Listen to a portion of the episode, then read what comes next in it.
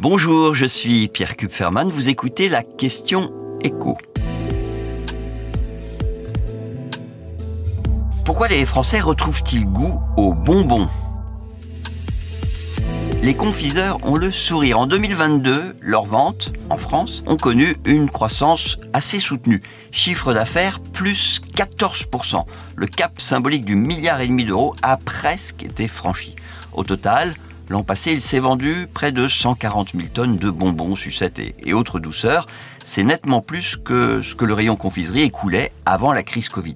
Même les chewing-gums, dont les ventes étaient en perte de vitesse depuis plus de 10 ans, ont terminé 2022 sur une légère croissance par rapport à 2021. Et en plus, l'embellie dont bénéficient les confiseurs se poursuit cette année. Alors, comment explique-t-on ce rebond des ventes? Ah, D'abord, il y a eu le Covid. Le Covid qui a eu un impact majeur sur les ventes. Elles s'étaient effondré en 2020. Cinéma fermé, vacances limitées, fêtes d'anniversaire proscrites, tout ça, ça a été des occasions de consommation dont n'ont pas pu bénéficier les confiseurs. Donc déjà, on est revenu à une situation normale. Et puis, il y a le fait que de plus en plus d'enfants fêtent Halloween en imitant les petits Américains. On se déguise, on fait le tour des maisons, euh, des appartements du voisinage pour quémander quelques friandises. Ça, c'est vraiment devenu une pratique nettement plus courante.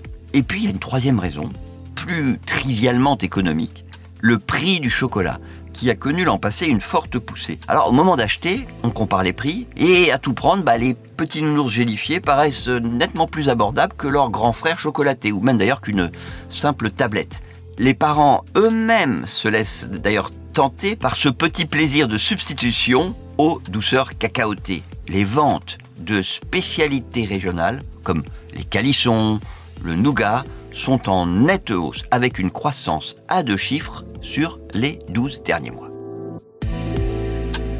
Vous venez d'écouter la question éco, le podcast quotidien pour répondre à toutes les questions que vous posez sur l'actualité économique. Abonnez-vous sur votre plateforme préférée pour ne rien manquer et pourquoi pas nous laisser une note ou un commentaire. À bientôt.